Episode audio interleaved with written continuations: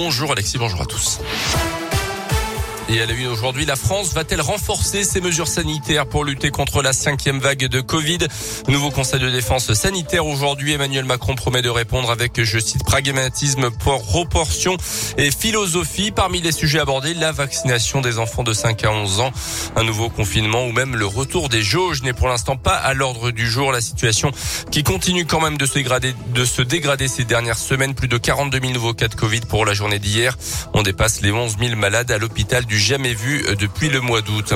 Dans l'actu en Auvergne, le début d'un procès euh, d'un meurtre sauvage aujourd'hui à Clermont. Un Albanais de 26 ans et son ex-compagne de 28 ans seront jugés jusqu'à mercredi pour le meurtre à coups de marteau d'un homme de 78 ans, des faits qui remontent à juin 2018 à Clermont.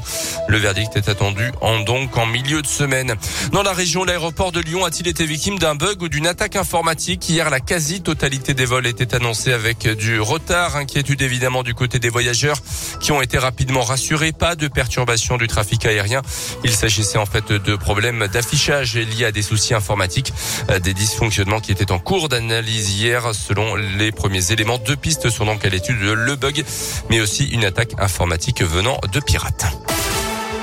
Les sports et les Clermontois sont-ils prêts? C'est la question pour la SM alors que le top 14 va faire une pause pendant deux semaines pour permettre aux Auvergnats de débuter leur campagne en Champions Cup, sixième du championnat après 12 matchs.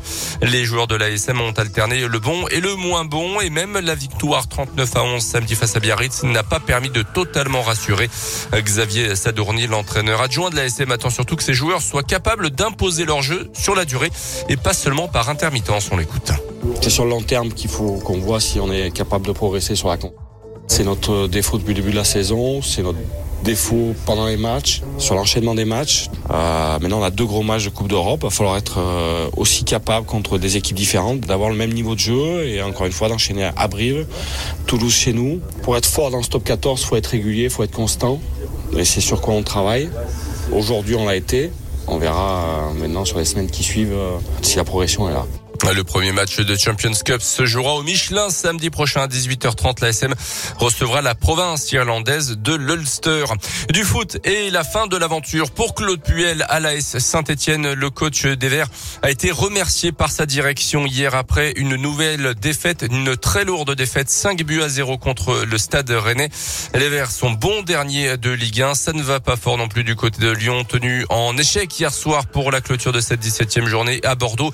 Deux buts par partout après avoir mené deux fois au score Lyon et 12e. Difficile également pour nos Auvergnats. Le Clermont Foot et 18e barragiste après une nouvelle défaite.